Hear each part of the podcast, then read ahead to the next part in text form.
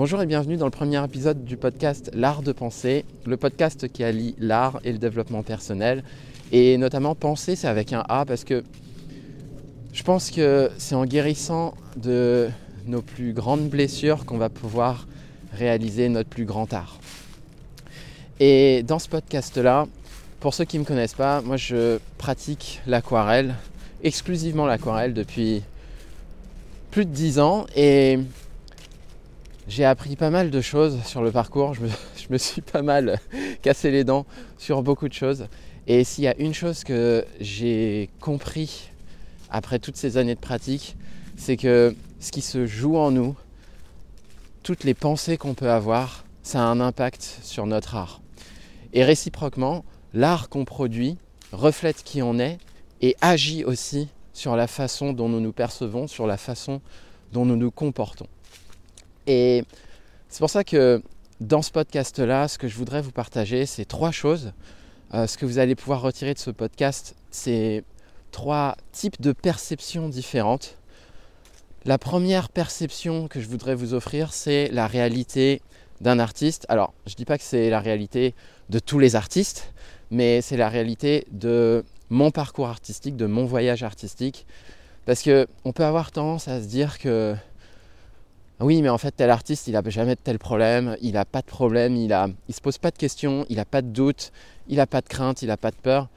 Et dans, ce podcast-là, moi, ce que je voudrais faire, c'est pouvoir vous, vous montrer la réalité d'une carrière artistique et ce qui se joue en nous, quel que soit le niveau auquel on se trouve.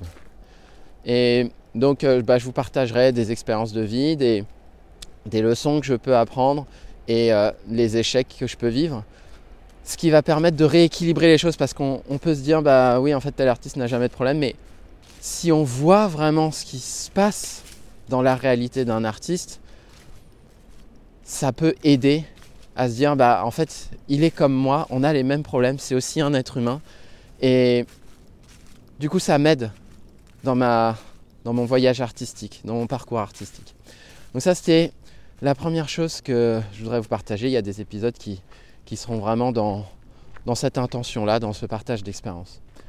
La deuxième euh, perception, la deuxième chose que j'aimerais que vous puissiez retirer de ce podcast, c'est euh, des outils, des techniques et des astuces qui vont vous permettre de penser vos blessures, de penser vos blessures. Et quand je parle de blessures, c'est plutôt des blessures mentales, euh, des, choses qui permettent de retrouver de la confiance, de retrouver de l'énergie, de retrouver du temps, de retrouver de la motivation dans notre pratique artistique.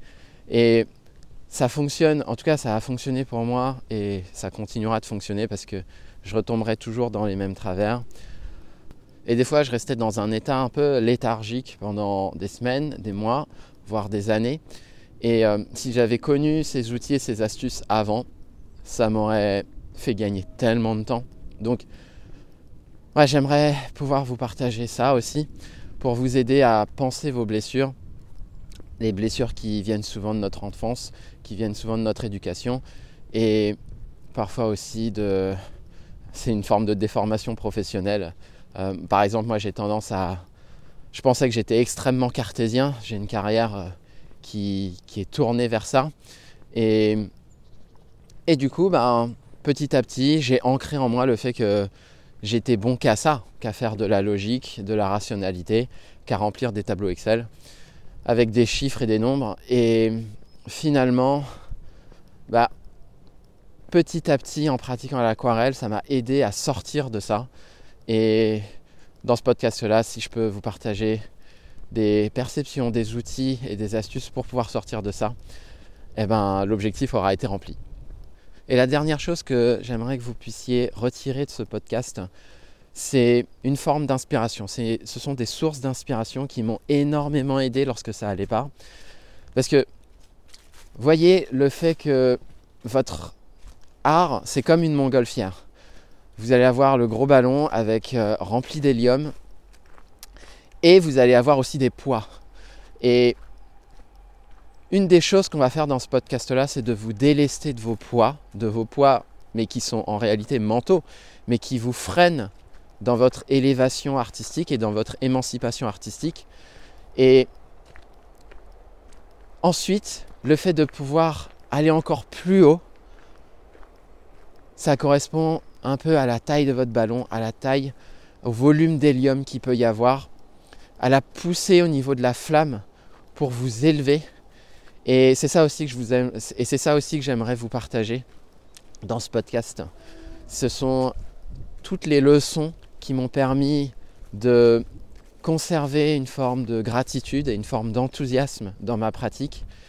Et euh, ça, je, pourrais vous le partager parce que j'accompagne des élèves euh, au quotidien, euh, au niveau de leur pratique artistique, et je vois tous les problèmes qu'ils peuvent rencontrer, des problèmes par lesquels moi je suis passé et je continuerai de passer de toute manière.